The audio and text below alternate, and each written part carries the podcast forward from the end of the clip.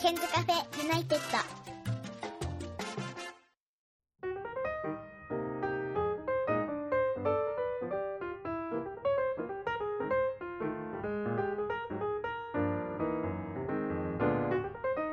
こんにちは101件です今日は LINE 通話がつながっておりますえー、そうちゃんですこんにちは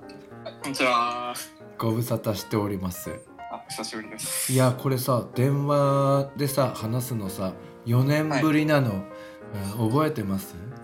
4年ぶりでしたっけ。そうあのね高校を卒業して大学に行ったところで、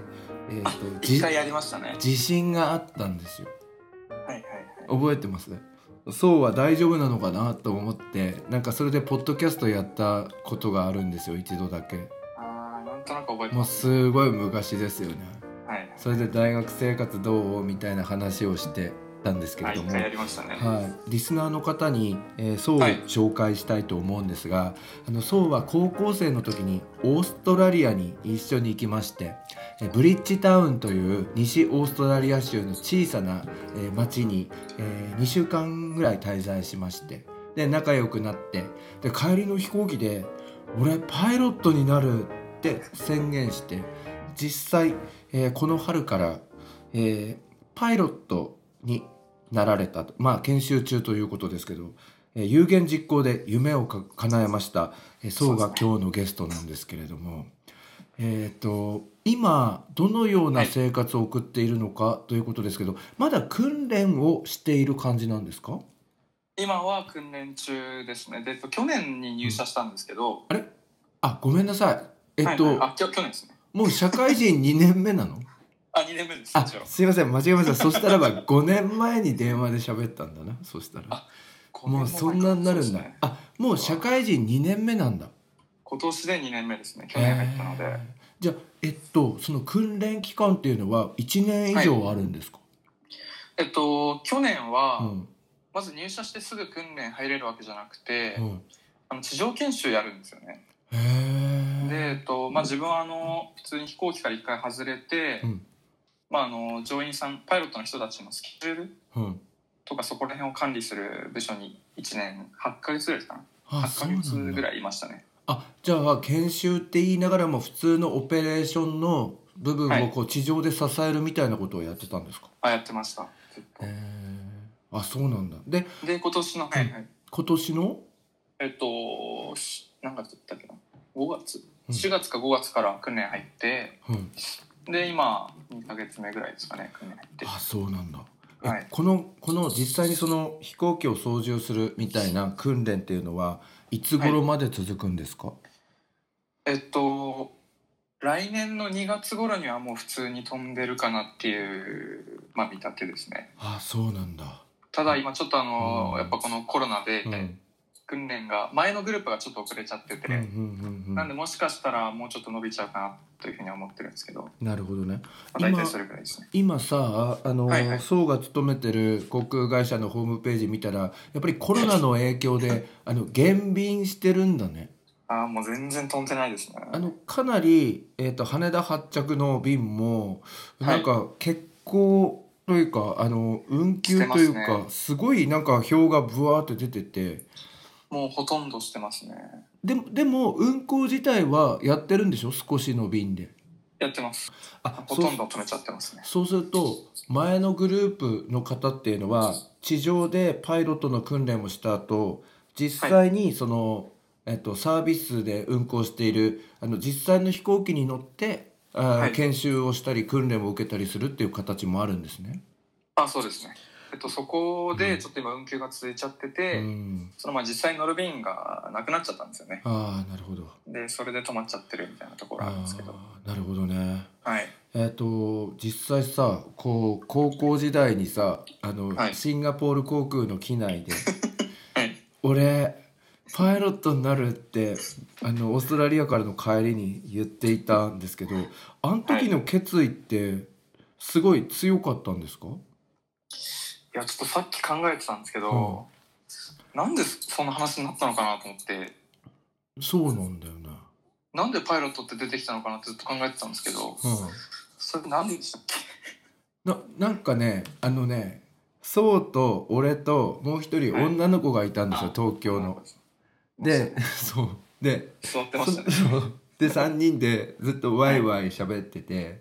それでその女の子がパスポートを機内でなくしてしまったにもかかわらずワイワイ盛り上がってでなんか俺はシンガポールスリングとかなんか飲んでうまいとかやっててでなんかオーストラリアのことを振り返ってどうだったみたいな話をしていて。うんうんでその時さそうはあの、はいこうちゃんと同じホームステイ先で,、で楽しかったんだっつって、はいなんか家にドラムがあってドラムを叩いたら面白くなってっつってなんかそんな話をしていたんですが突然「俺パイロットになるわ」って言ったんです よ。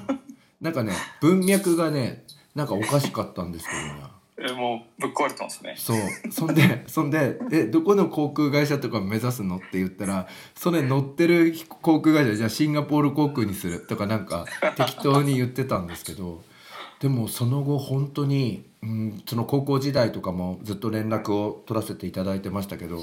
そのオーストラリアで、えーとはい触ったドラムを実際、えーとうん高校のバンドとかでやりまもしたねドラムもやって。はでいしかも本当にあの受験勉強をパイロットを目指すっていうモードでやって見事に合格して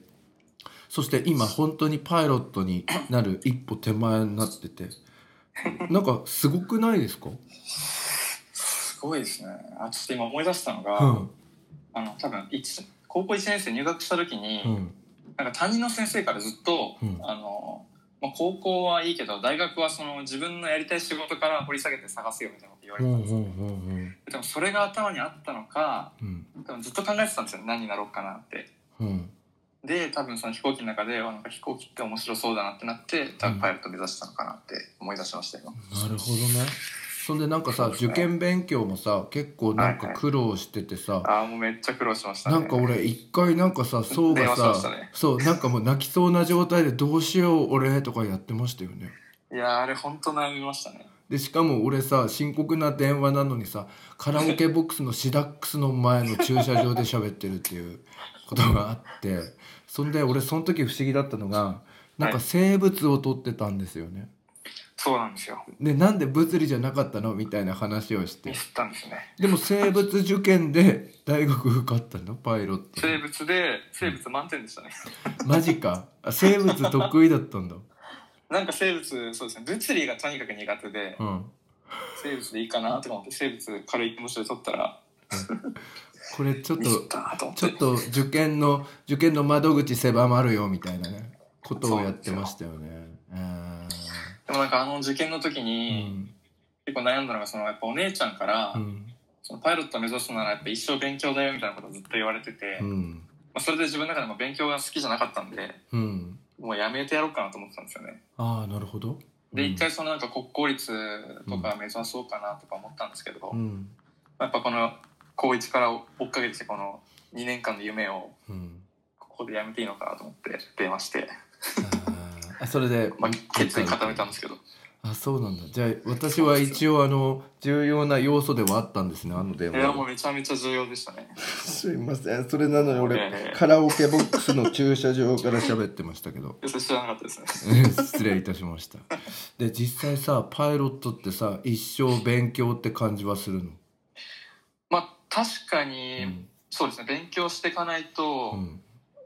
まあその例えばうんなんかミスした時にうんそのミスって想像できなかったりするもんなんで、うんまあ、それを常にこの頭の中に入れとかないと自分が同じ状況になった時にうんこう対処できないじゃないですうか、んそういった面でそのいろんな人から勉強っていうのはあると思いますなるほどねで大学さ4年間ってさ、もうパイロットを目指すような学科だったじゃないですかはいえ結構大変だった大変でしたね勉強やってそうでた、すねいやかなりやりましたねああそうだからよくあるあの大学生がワイワイしてるみたいな感じとはあー違うのそれそうですいやもうちょっとそれさっき後で話そうかなと思ったんですけど、うんうんもう普通の大学生が羨ましくてしょうがなくてああの頃うそうなんですよ大学の時ーんえももうなんかうん普通の大学生って結構早めに就職決まって、うんうんなんか 1, か1年ぐらいなんかバイトとかうんなんか留学、留学とかしててうんうわなんか遊んでんなとか思ってたんですけどうんはもう自分はもう最後の最後までずっと資格の勉強してたんであすごい羨ましかったですねあの大学4年間で最初はなんか実技というよりは座学みたいなところから入ったじゃないですか。はいでもツイッターとかずっと見させていただいていて分かったんですけど、だんだんうん日が経つにつれて空の上にいましたよね。ああそうですねかけてましたねえ実際にあのなんだろうだんだん大きな飛行機とかそういうのにこうを操縦するようになる感じなんですか、そうですね2個大学で2個うんあの操縦するんですけど、うんまああの一般的なセスナーうですね、んうんあの遊覧飛行とかで使うやつと、うんあとバロンって言って、うんまあ、そのプロペラが2つ増えて総発機のやつうんうなんんですけど、まあ、その2つを操縦しましたねでこれってさ免許を取らないと操縦できないのえっとまあ免許取るためにその教官つけて操縦してるんですけど、うん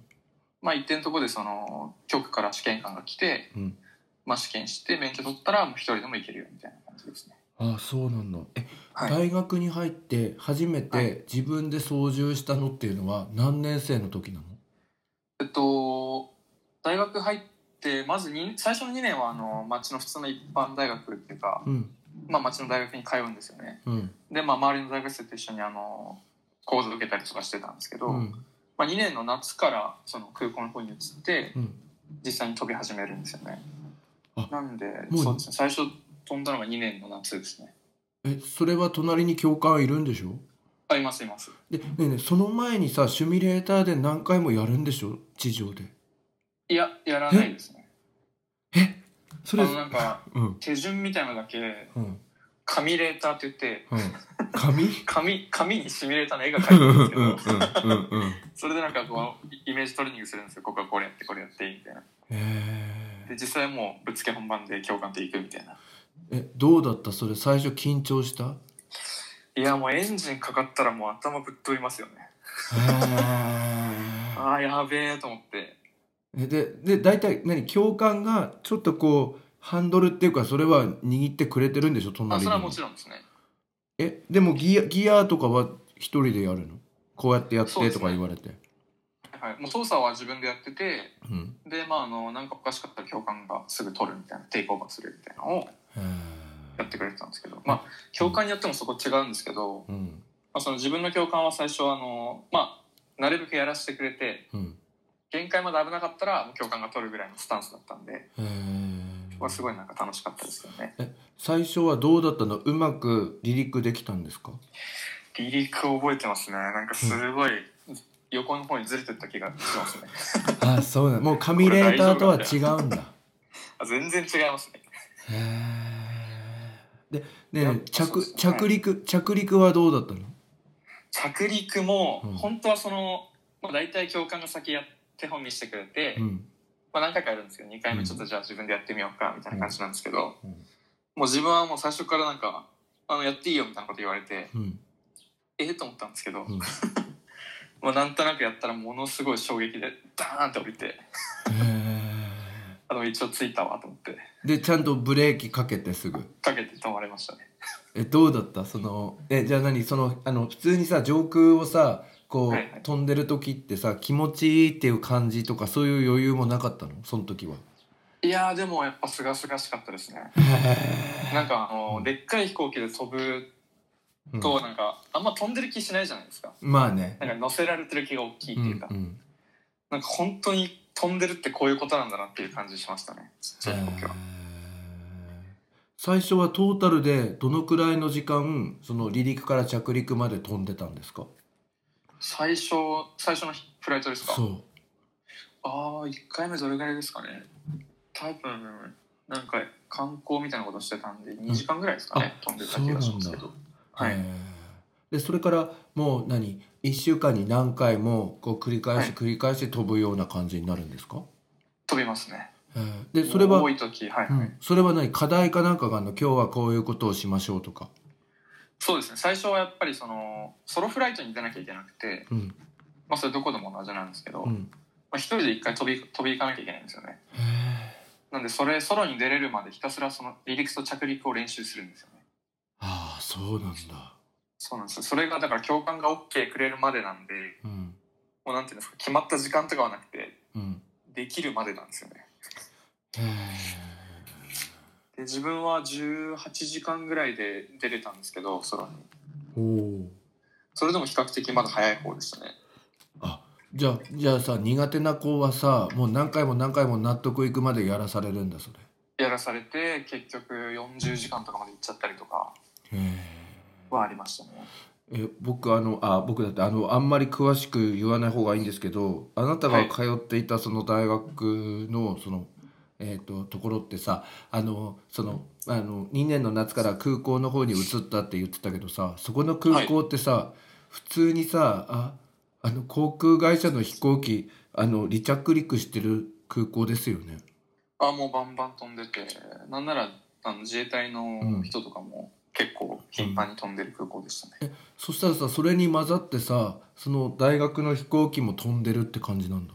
めちゃめちゃ飛んでますねあめちゃめちゃ飛んでんのはい えそしたら管制塔の方とも無線でやり取りしてるってことあ全然やります最初からもう感性とやり取りするんですけど英語でやんの英語です英語ですへでもなんか大体やっぱ決まった英語があるんで感性は、まえ、うん、あ、そこはそんなにつまずく人はいないですねあそうなんだはいなんかさ飛行機がさ詰まってたりするとさなんか、はいなんか右に何十度う旋回しろとかそういうのもあある言わよれまねす言われます言われますあもうそういうのもバッチリなんだあもうそこら辺はまあ大体決まってるんで あそうなんだえ天気が悪い日も離着陸の訓練とかもやったの、まああの一定のその条件みたいなのがあるんですけど、うんまあ、それをクリアしてれば悪くてもやってましたねへえでやっぱその風が敵ですねあ風天気っていうより風がだいぶ強敵であー。難しいんですよね、ええあ危ない思いをしたこともあんの？ありますね一回ソロに出た後なんですけど、うん二2回目のソロだったかな、うんあのまあ、フラップって言ってうんそのフラップを下げて着陸するんですよねうんで離陸する時はそのフラップ上げないと上がれないんですけど、うん。自分その2回目のソロの時にフラップを上げ忘れて下げたまま離陸しちゃったんですよねえそしたらずーっとさすごいスピードでさあの滑走路を走ってる車みたいになっちゃうってこと？えっとフラップ下げるのはうんその、まあ、なるべくその翼を大きくしてうん。なんかスピードを遅く着陸できるようにするための装置であーはーはーはーそのまま離陸しちゃうとだいぶゆらゆらしてなんかすごい遅いスピードで離陸してくるんですよねあー。もう今にも墜落するしますみたいなあそうなんだ。その状態に1回なっちゃってえでそれが一番危なかったですねでもうその時は教官かなんかが下で無線で言ってんのフラップ下がってるやーとか。フラップ上げろーって言われ てやっべえと思ってえそれは結構やばいことなのね。いや本当にもう死んだと思いましたね一回あーでもでも無事に上がったんだ。上がりましたあのソロフライトの時ってさ、は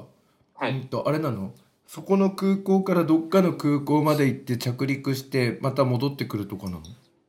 ァーストソロは、うんえっと、最初その空港で、まあ、タッチゴーっていうんですけど、うん、まあ、空港をぐるぐる回って同じ空港に降り続けるっていう、うんうんうんそれでやってました、うんうんなるほどじゃあ一人でさ他の空港まで行くみたいなことはやってなかったんですねいややそれもあるんですよね、それ段階踏んでくとあってうん最終的にはそのまあ最初の自家用試験っていううん受ける前に、そのソロで180だったっけね180キロうん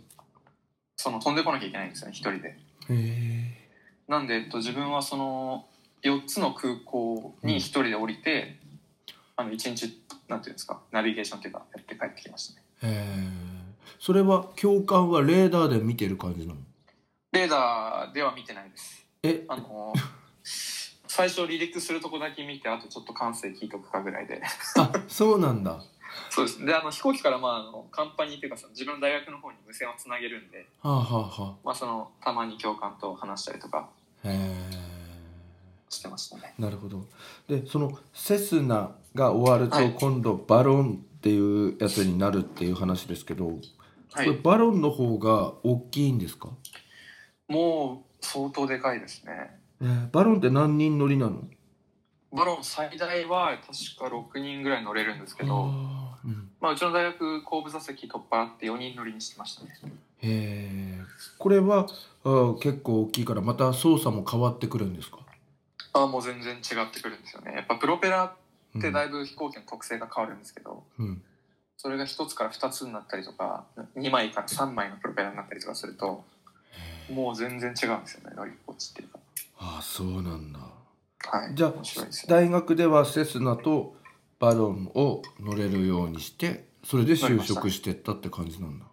はいなんかあのそうはさなんかはい TOEIC の勉強か英語の勉強法を教えてほしいってなんか連絡来たことあったんですけど、あそうでしたっけうん、ええ 覚えてない。ね英語のさ力はやっぱりついていく感じなんだ。あでもそのフライトの中で得る英語はうん。特にないっていうかあそう。やっぱ決まったことを喋ってるだけなんで、うん。その中で英語力身につくわけではないですねあそうなんだ。でとにかく TOEIC の勉強はそのフライトの勉強とは別でやってましたねああ。えなんかさ英語のさその例えば TOEIC だったら何点以上とかそういうことは言われたんですか？就職にあたってそうそうそう。えっとまあ大体そうですね700800ぐらいはあればあーいいからっていうふうに言われ。ててそうなんだでとにかく800は欲しいなと思ってやってたんですよねうん。なるほどね。で無事に取れてるんだ。なんなんとか取れましたえねー、すいごいじゃん。じゃあ結構勉強頑張ってたんじゃん。そうそれとフライトの勉強が重なってうんもうすごかったですね最後の方えじゃあもう何最後の方は何もうずーっと勉強してたの、っと勉強すえーでもなんかさ大学時代のさツイッター見てるとさバイクも乗ってたしさ、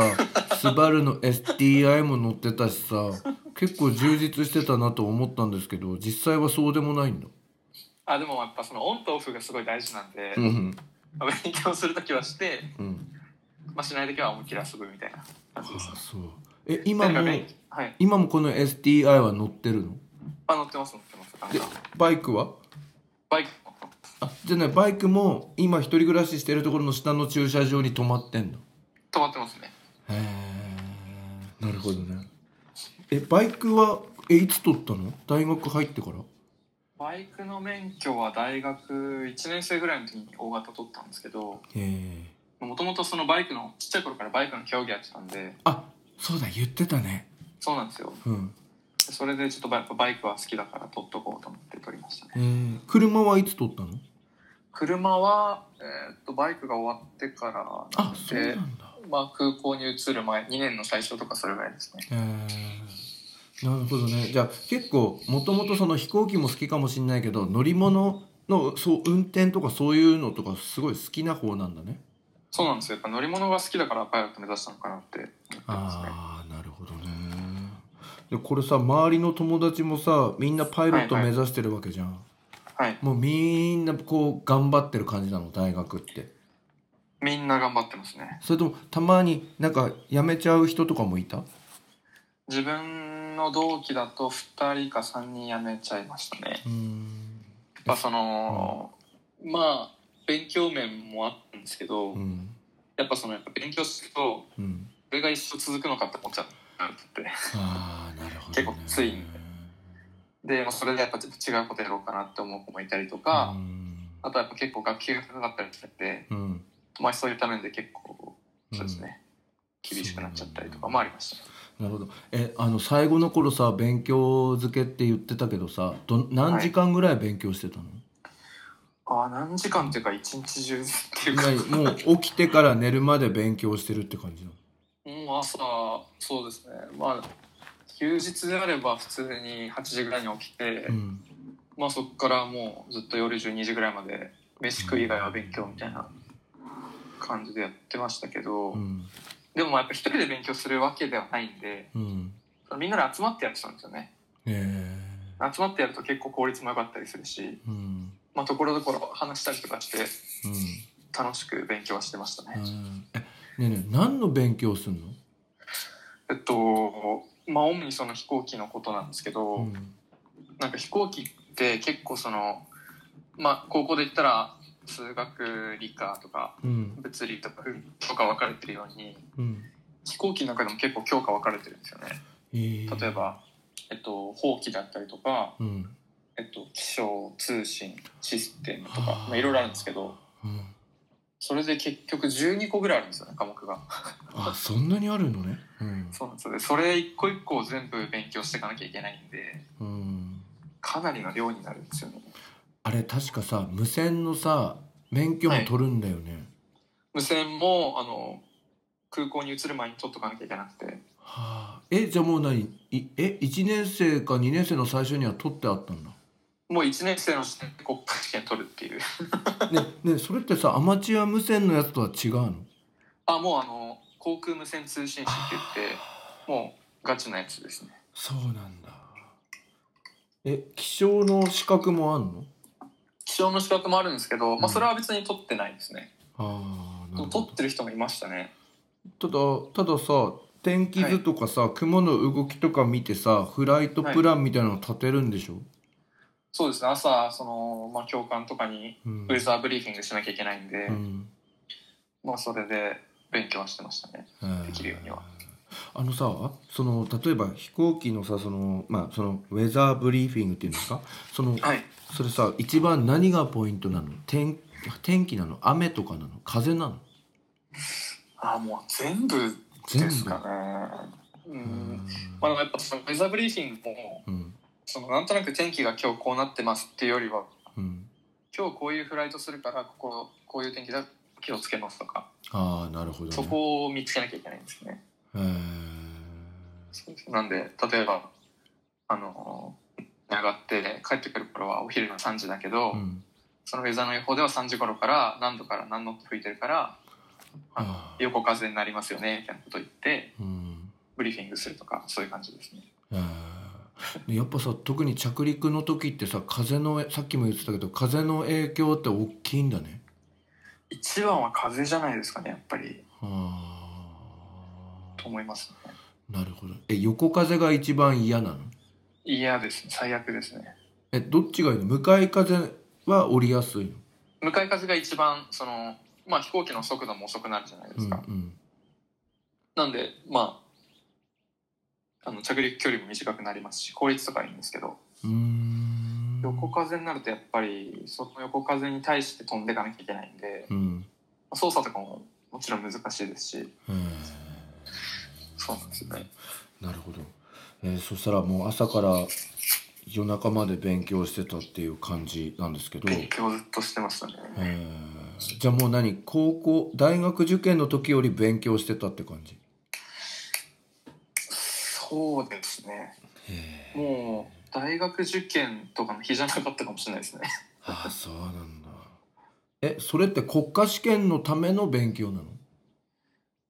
はそう大体そうですねうんでまあその教区の試験官が来て試験するってさっき言いましたけど、うんうんやっぱ聞かれることがいっぱいあって、うんまあ、口述試験の時間があるんですけど、うまんあ、そこでもう本当いろんなとこから聞いてくるんですよね試験官ってへえなんでいろんなのにこう対応しなきゃいけないんでうんそういう勉強をしてましたねえ口述試験ってさ時間にすると何分ぐらいあるんですか、はえーっとまあ1時間ぐらいが目安ですけどうん長くなったら2時間近くやることもありますし、はまあ、ずっと聞かれてるんでもうかなり メンタルやられますしあえねけ結構難しいんだああ難しいですねあと結構意地悪な試験が多いんで そうなんだ、そんなとこ勉強してるわけねえだろみたいなのがうん、勉強あ楽しいものそうなんだええーっとじゃあ答えられないあの問題とかもあったんですかありますやっぱりそうですねあでもそれをお母さんが大事でーうんなるほど分かってるふりしてみたいなあなるほどねちょっとこそうう分かってるよ俺みたいな感じでそうですね弱気にならないあだったかとか言ってうん、な確るかほどこんな感じだったと思うんですよねみたいな何かしら言わないとやっぱり試験官ってこうんう弱いところにつけたらつついてるんでなるほどなるほどうんそこをどうまあ演者ですよねやっぱり、うん、なるほど あの就職活動の試験っていうのはそれぞれ航空会社ごとだったと思うんですけどはいどういう試験なんですかえっとまあ大体はう、ん、まあえっと、5時試験ぐらいまであって5次試験、うん5時6時とかが普通で、うんまあ、普通最初書類で、まあ、試験、まあ、審査が1個目あって、うん、二2つ目にまあ一次面接ですよね、あ面接なんだ、うん、はい、で最終面接だとあのロールシャッハってわかりますかねロールシャッハテストそうですあの心理学のやつだよねああそれそれそれやんなきゃいけないんですよ、なんでえこれは何に見えますかみたいなの、あこのシミは何に見えますかみたいな何も見えねえよみたいな、うん、えねえねえそれってかえそれってえどこの航空会社もやるのその試験 あどこでもありますえなんで、やっぱその一回航空事故ではあの副操縦者の方がきトイレ行った時になんか飛行機を墜落させようとした事件があったんですよあ、あそれ日本の航空会社でいや海外だったと思うんですけどへーどこの事故かちょっと忘れちゃったんですけど、うんその一件があってからやっぱそのパイロットの人格っていうのがすごい大事になったのかうんその心理適性っていうのはどの航空会社も追加されましたねえーでこのこのシミは何に見えますかとかって言ってひげを生えてるおじいさんに見えますとか言うんでしょ、あそれだったらもう合格です ねそれがなんか例えば血まみれのマントに見えますみたいなこと書いたらもう終わりですね あそういうことなのねそうなんですよそんなんばっかでえそれは初耳ですえー、じゃああんまりめ英語のテストとかそういうのもないんだもあで、えっとまあ、そこから、うんえっと、それが終わって、ん、うん、まあえっと、2時で身体やって身体ってどういうのやるのあもう普通のあの人間ドックみたいな感じですねへ身体検査えうん航空身体検査っていうのがあるんですけど、うんそれやった後にえっと3時でシミュレーターですかねあもうシミュレーターやらされるんだそこでシミュレーターやらされるんですよえそれはシミュレーターっていうのはセスナとかバロンのやつですかそれも航空会社によって違って結構やっぱ大手とかだとうんもう自分の会社に呼び出してうんその自分の会社のシミュレーターでやらせるんですよえそしたらボーイング社のやつとかそういうことになるボーイングエアバスとかもう乗ったこともないようなシミュレーターやらされて、うんまあ、それもうちょっと勉強しなきゃいけないんですけどまたえあそう事前に言われるんだボーイングのやつでやりますよとか言われますなんでうんもう自分で調べれるだけ調べてただ行くみたいな感じですけどねだってそれはだって大学ではやらないでしょそこまでは一切触れないですねえでもそれってすごくないだって調べるだけ調べてやってぶっつけ本番で操縦するってことそうですねでもそれの準備も試験の一部ってことなのかなそうです一部ですねまあ大体その飛行機の操作とかはやっぱりその向こうの教官とかがうんまあもちろんアシストはしてくれるんですけど、うんあとは見てるところはその飛行機の操縦っていうよりはその今までセスナとかバロンで身につけてきたオペレーションとかそこら辺を見てると思うんで、ああなるほどそうですねまあ飛行機の操縦自体はそんな多分気にしてないとは思うんですけどうーんね大体さどこもさあの同じなのそのメーカーっていうかボーイング社のでもエアバス社のでもそのはい離陸とか着陸するっていう操作は同じなの、ほとんどはもう流れは同じですねあもちろんギア出してフラップ出してあうんうんみうたいな、まんあ、そこら辺同じなんで、うんまあ、できないことはないんですけどああなるほどねはいえでそれが 3, 3時で3時がこれ深が3時シミュレーターで4時がうんまあ大体、まあ、最終面接になるか海うん1回英語の試験挟んで最終面接行くかみたいな。はあで、まあ、書類と合わせたら大体5か6地震差まであるみたいな感じですかねえそしたらだんだんだんだんさこの受験してた人って減ってくんだどんどん減ってきますへね、えであなたは最終的にさ国内の航空会社に今就職されてますけどはい受かった時嬉しかったでしょ、ああもう自分結構うん、就職も苦労してたんで、あそうなの、うん、はい、かなり嬉しかったですね、あ他も受けてちょっと残念な時もあったってことあもちろんありましたああなるほどねもうかなり受けましたねへえそれで結局結局さその層が入った年はさ何人ぐらいパイロットの枠で採用されたんですか、えっと自分の会社ですか、うんはえっと自分が、うん、えっと、6月入社だったんですよね自分あーなんで、えっと、そこにいたのは2人だけでしたねあそうなんだはい、えー年で言ったら大体、まあ、6人ぐらいかなっていうあ一年間で1年間6人ぐらういんなるほどねよかったねもう家の人も喜んでたでしょもうお母さんも泣いて喜んだよみたいなよかっ LINE たね送ってきみてたいな そうなんだおお姉さんは何だっつってましたあ何も言ってなかったですね大変だよって言ってたのにねへーそれで今はまああの地上の研修というかそれも1年間終わって今実際にその会社で使ってる飛行機をおこの実際に今度パイロットとしてえー操縦をするための訓練をやってるって感じなんですね。やってますでなんかあのあんまり具体的に言わない方がいいと思うんですけど、ね、エアバスのさ飛行機ってさ結構、はいなんていうのあまあボーイングもそうだと思うんですけど今ってさすごい電子機器がたくさんあるとか言うじゃないですかはいやっぱ大変ですかまあそうですねうん、なんか操縦普通に何も壊れなければ、うん、やっぱその今言われてるのは離陸したらポチって押して着陸するまでもう何もしないみたいなあ自動操縦だから自動操縦が多いんですけど、うんでも実際やっぱそのシステムを覚えとかないとうんもし壊れた時に何もできなくなっちゃうじゃないですか、ああなるほどそこを覚えなきゃいけないのがかなり難しいですねあーじゃあ実際はそのまあ普段だったら何でもないことなんだけど、はいうんとトラブルが起きた時にこうするあやばこいうするみたいなのをやるんだ。そうですねそれがほとんどですかね今のところはじゃあ結構なんていうの気分的にはさ毎は回い毎回ちょっと緊張しますよね。ああもうめちゃめちゃ緊張しますねだからそのシミュレーターだからセーフだけど実際にこれ飛んでたら事故につながった可能性あるよとか言われるんでしょああもう後ろからズバズバ言われて刺されてくみたいなね、け結構結構、うん、緊急事態の時のやつちゃんとマスターしないと大変なことになるなみたいなのはもうよく分かってるんだああもうもちろんですねそれはあ結構厳しいんだ訓練厳しいですでねこれじゃダメだよみたいなあそんなことやってじゃあもう落ちてるよみたいなあそうやって言われるんだ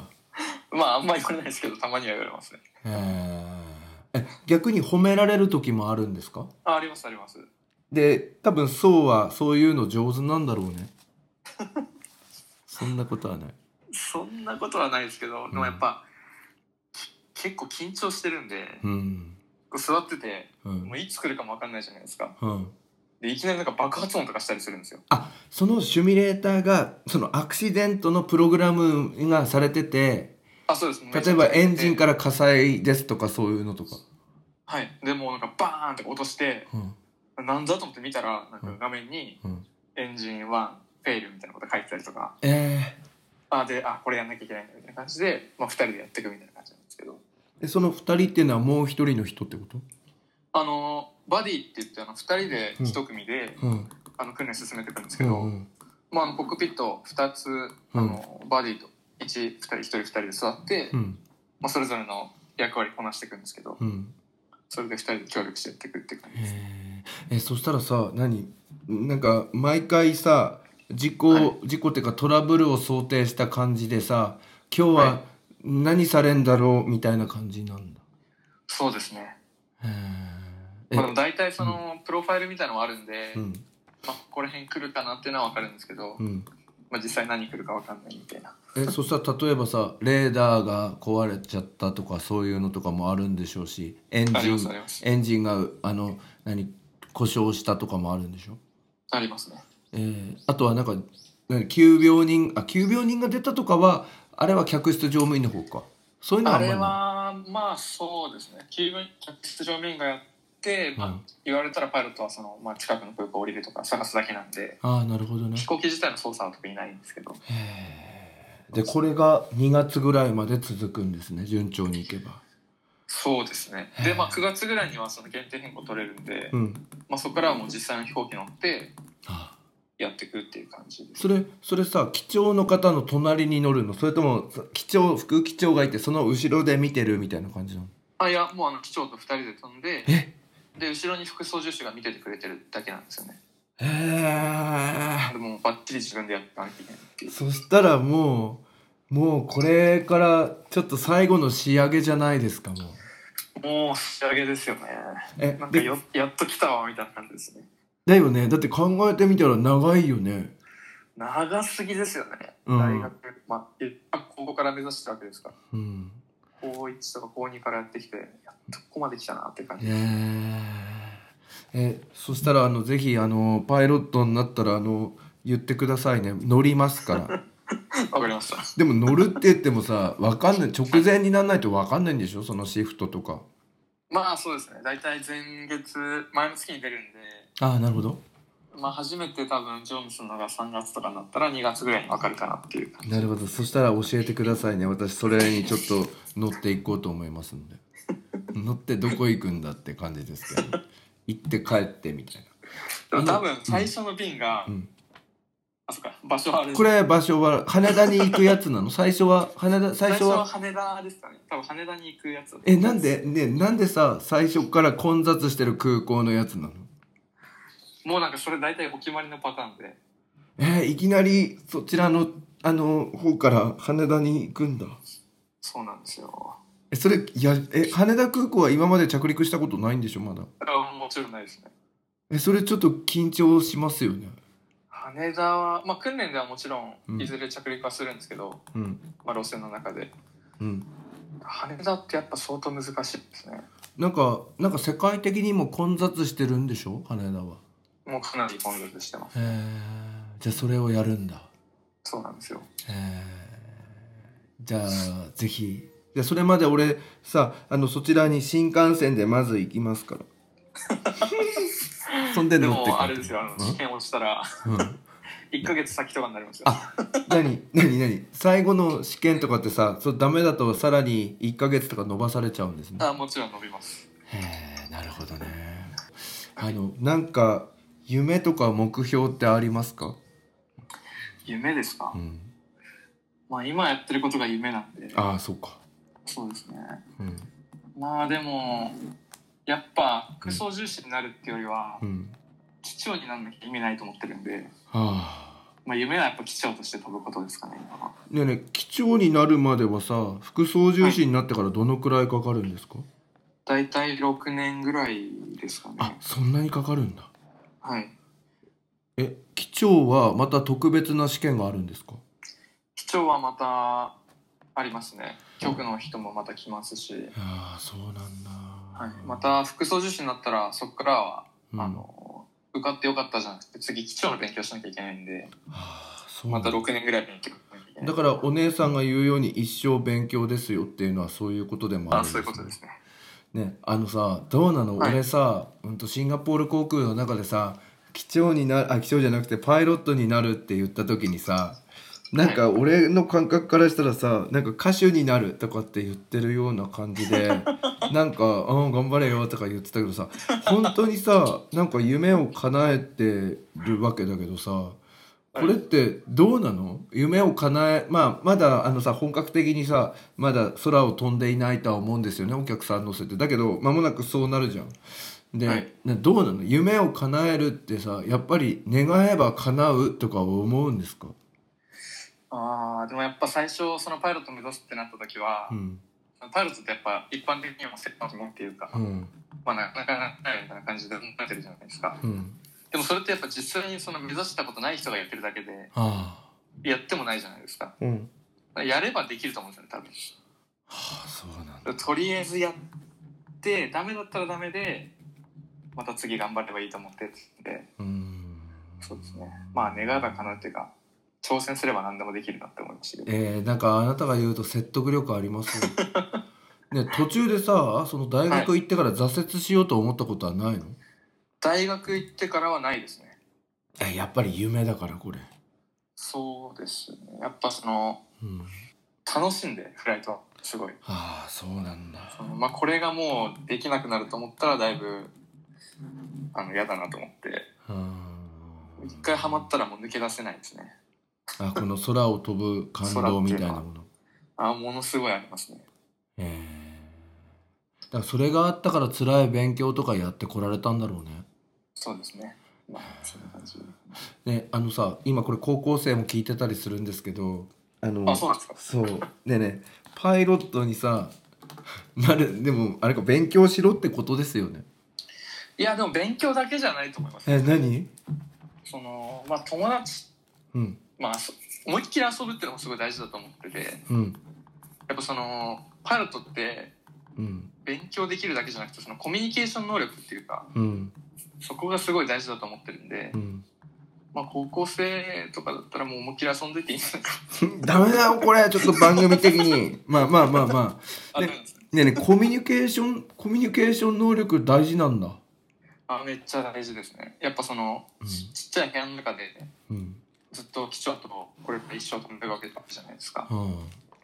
でまあ少なくとも1日何便が飛んだらもうずっと基調と2人なんで、あうんまあ、そこでどうやってその話つなげるかとか、うんまあ、逆に人のミスをどうやって聞き出して自分のものにするかとかがすごい大事なんでやへえっぱその話すってことはすごい大事ですねなるほどでもそうはもともとそのコミュニケーション能力はありましたよねあったのかどうかわかんないですけど、うんまあ話すのは好きだったんでなるほどな、はあ、勉強になりましたぜひこの後も頑張ってやっていただきたいと思いますありがとうございますなんか久しぶりで話してさなんかこれはい前のイメージがあったからさ、はいはいなんか大人になりましたねあ本当ですかうんなんかなんか言葉遣いとかも違いますよねあいやいや全然でもあの中身は変わってないですけどあね、変わってないよかったですもうふざけまくってますねあ本当ですか え今はさ趣味は何なのこのや休みの時は趣味ははバイクとか、バイクですねあとやっぱうん、オーストラリアで得たドラムとかあやってんのまだ電子ドラムあんの家に電子ドラム売っちゃいました あらえそしたらどうすんのドラムどうしてんのへドラムもそうあのスタジオとか行って叩けるんですけどえとかあとはやっぱバンドやってたんでギターとかベースとかあやってるんだやってますねもへえう本当オーストラリアから得るものが大きかったですねあなんかありがとうございますなんかさうまくないまとめ方あええちょっとまとめてみましたりがとうございますえあんまり公平とかとは会ってないんでしょもうあでもああでもあの成人式の時に一回会ってカラオケ行きましたんですよあそうなんですねでこの前もあの ポッドキャスト聞いてうん久しぶりに LINE してみるかと思ってうんしたの、お互い夢叶えようぜみたいな臭いこと言ったらうんうん恥ずかしいからやめてって言われましたけど あそうなんですねわかりましたあのぜひちょっとあのみんな落ち着いたらどっかで会いましょうねあはいぜひありがとうございました。とはいいうことで、今日のゲストはえー夢を叶えてパイロットになりまして、そうがゲストで出ていただきました。今日はありがとうございました。ありがとうございました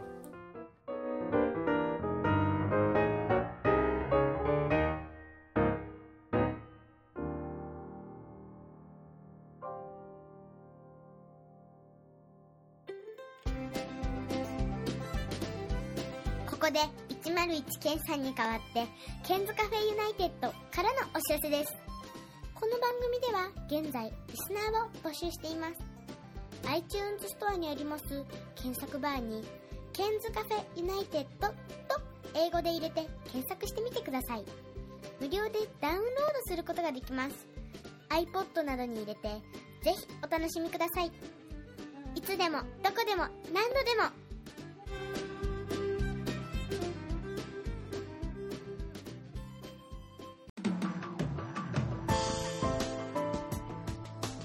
iPhone でお聞きの皆さんに新しいサービスのお知らせです App Store から「Podcast」というアプリをダウンロードしてお楽しみいただけますこれを利用すると他の作業をしながらでもまたは iPhone を閉じた状態でも聞くことができるようになりますいつでもどこでも何度でも